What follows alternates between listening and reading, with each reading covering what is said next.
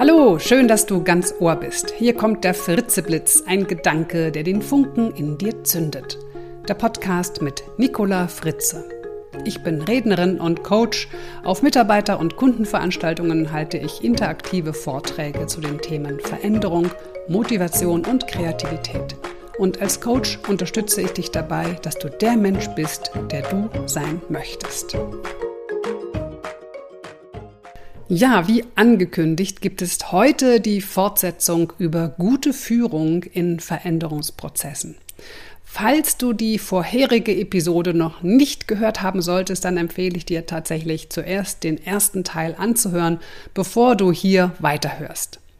In der letzten Fritzeblitz-Episode habe ich dir den Swan vorgestellt, den Schwan. Erinnerst du dich noch an die Phasen in diesem Veränderungsprozess?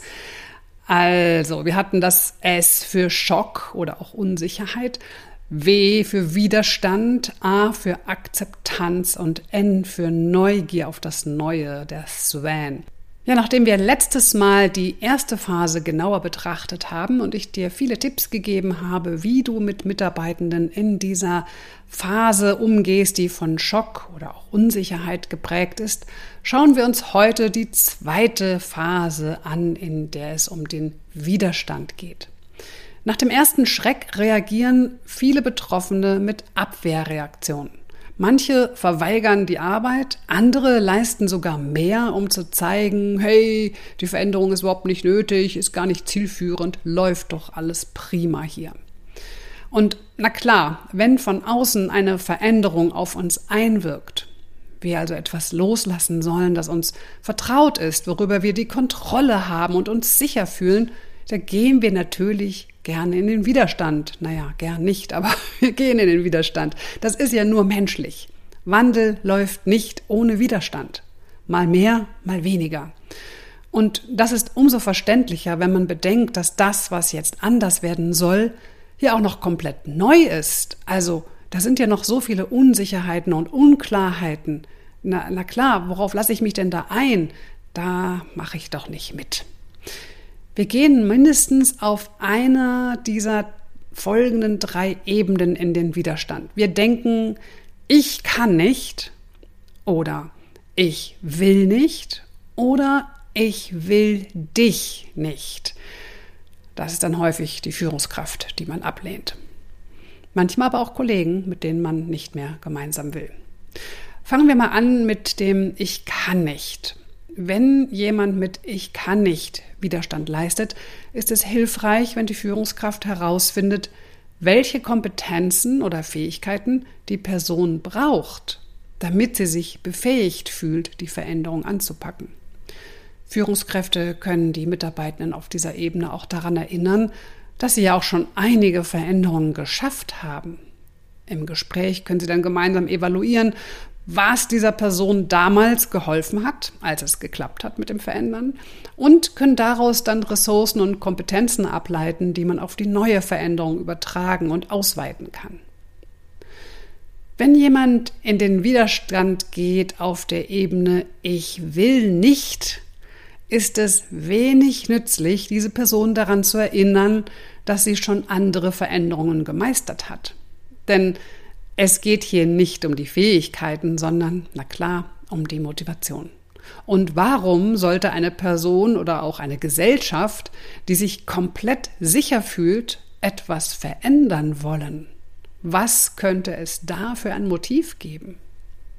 Wenig hilfreich sind ja auch Appelle wie, ah, du musst jetzt einfach mal deine Komfortzone verlassen, jetzt mach doch mal, probier's doch einfach mal aus, wird schon schief gehen, ja. Was es aber braucht, sind positive Emotionen und ein ganz starkes Wofür könnte es gut sein, diese Veränderung anzupacken? Es geht also um das Motiv, genau. In diesem Zusammenhang könnte man mit dieser Person auch mal darüber sprechen, welche positiven Veränderungen sie denn schon erlebt hat und darüber, dass man ja oft erst hinterher weiß, dass die Veränderung positiv war. Vielleicht hat die Person auch mal weiß ich, zum Beispiel einen Umzug erst als ein notwendiges Übel erlebt und hinterher erkannt, dass es eine der besten Entscheidungen war. Ja, da fasse ich mich direkt gleich an meine eigene Nase. Ach herrje, meine ganz treuen und uralten Hörerinnen und Hörer, die mich damals begleitet haben in dieser Phase. Ja, ihr wisst noch, was war ich im Widerstand, als ich nach 37 Jahren, ach, das war oh Gott, 2008, genau, nach 37 Jahren bin ich aus meinem geliebten Berlin 2008 weggezogen hierher ins Ländle nach Reutlingen. Mein Gott, habe ich geweint damals, als ich den Berliner Bären gewunken habe auf der Avus. Ja, und wie froh bin ich dann gewesen, als ich mich hier eingelebt hatte. Es war eine meiner besten Entscheidungen. Ja, und wie oft haben vermeintlich kluge Menschen schon behauptet, dass der Mensch weder Telefone noch Autos oder gar Computer zu Hause brauchen. Echte Veränderung bedeutet eben oft Zerstörung und dann einen neuen Aufbau. Laufbooten und Pferdekutschen gibt es schon lange nicht mehr. Sie wurden durch Telefone und Autos ersetzt und am Anfang gab es dabei sehr viel Gegenwind. Ja, manche haben sich sogar totgelacht. Wie, jeder braucht ein Telefon. Wir haben noch Laufbooten, so ein Quatsch. Braucht kein Mensch. Und diesem Gegenwind begegnet man am besten mit einem ganz starken Wofür, mit einer kraftvollen Vision, die man den Mitarbeitenden bitte auch immer wieder so konkret wie möglich und auch so schillernd wie möglich vor Augen führt. Und sollte die Vision des Unternehmens dem Mitarbeitenden nicht zusagen, dann könnte die Führungskraft ja den Mitarbeitenden auch dabei mal unterstützen, vielleicht eine eigene Vision zu entwickeln, die der Mitarbeitende für sich verfolgen kann. Ja, und dann gibt es noch die dritte Ebene des Widerstands. Ich will dich nicht. Einen guten Steuermann erkennt man bekanntermaßen erst bei stürmischer See. Und so manche Führungskraft entpuppt sich in schwierigen Veränderungsprozessen als schlechter Steuermann, was dazu führen kann, dass die Zusammenarbeit und damit natürlich der Veränderungsprozess darunter leidet. Misstrauen, Unmut und Enttäuschung kommen bei den Mitarbeitenden oder auch nur bei einzelnen Mitarbeitenden auf. Die Beziehungsebene zwischen Mitarbeitenden und Führungskraft ist gefährdet oder vielleicht schon ganz schön kaputt. Das führt dazu, dass die betroffenen Mitarbeiter oder sich zurückziehen, also dauerhaft krank sind. Aus meiner Erfahrung hilft hier nur ein offenes Gespräch unter vier oder sechs Augen. Entweder erkennt die Führungskraft, dass die Beziehungsebene dringend gestärkt werden muss und geht auf den Mitarbeitenden zu, oder eine dritte Person gibt der Führungskraft das Feedback, dass Gesprächsbedarf mit einem Mitarbeitenden besteht. Oder, aber das erlebe ich in der Praxis wirklich nur sehr selten, die Mitarbeiterin oder der Mitarbeiter geht auf die Führungskraft zu und bittet um ein offenes Gespräch.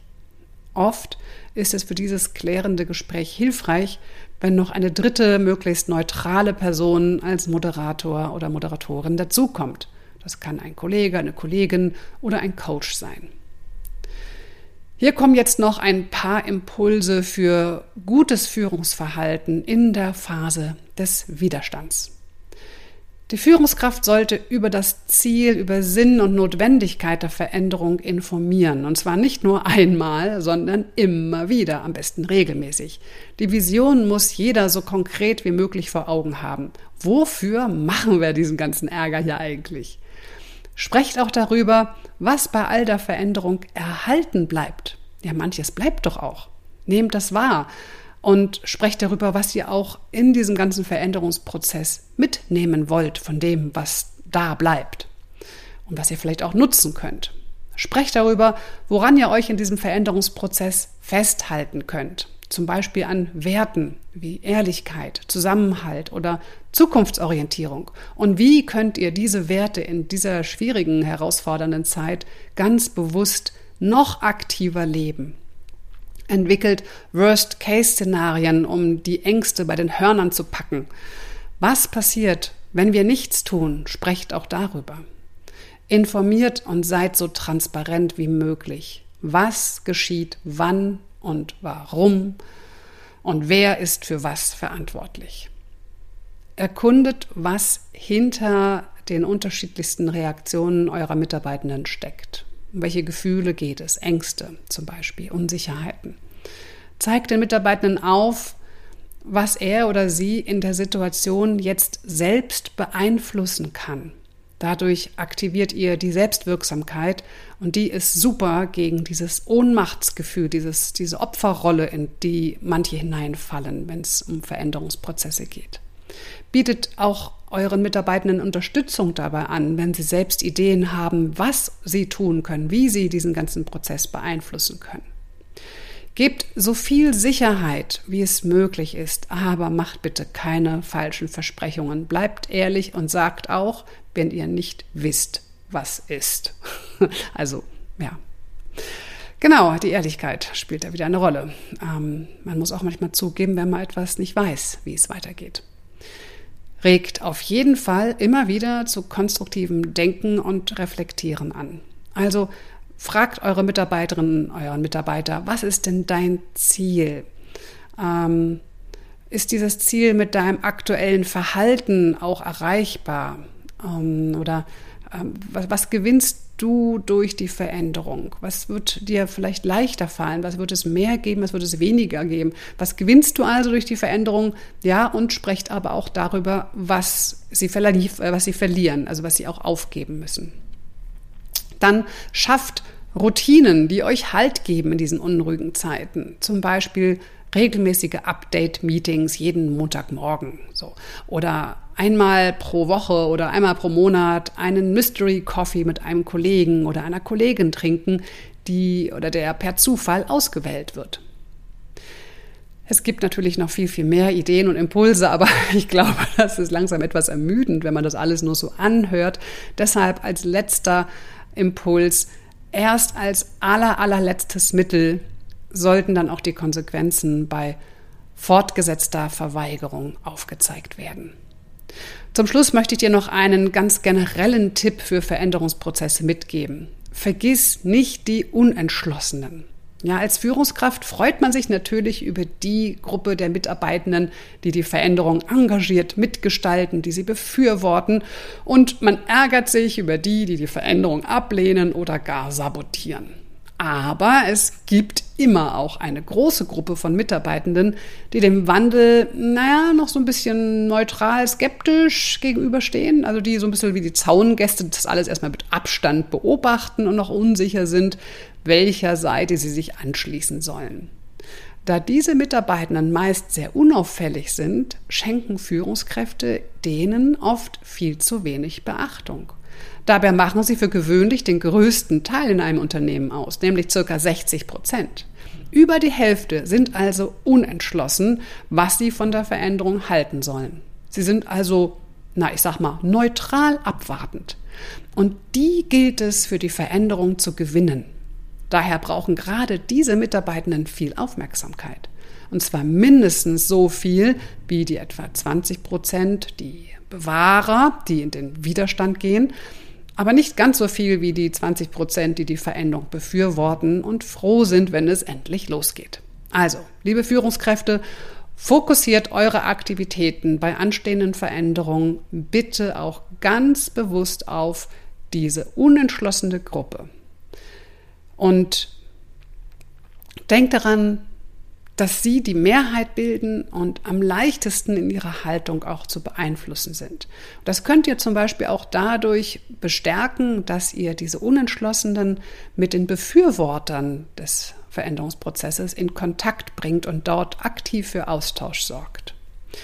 So, das war die zweite Phase. Am besten abonnierst du gleich meinen Fritzeblitz Podcast, wenn du die nächste Episode nicht verpassen möchtest.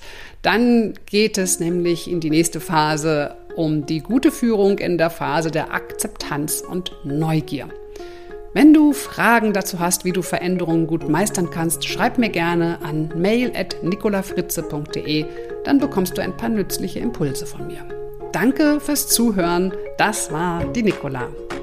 Mehr Infos zu mir, meinen Vorträgen, Teamworkshops und Coachings findest du auf nicolafritze.de.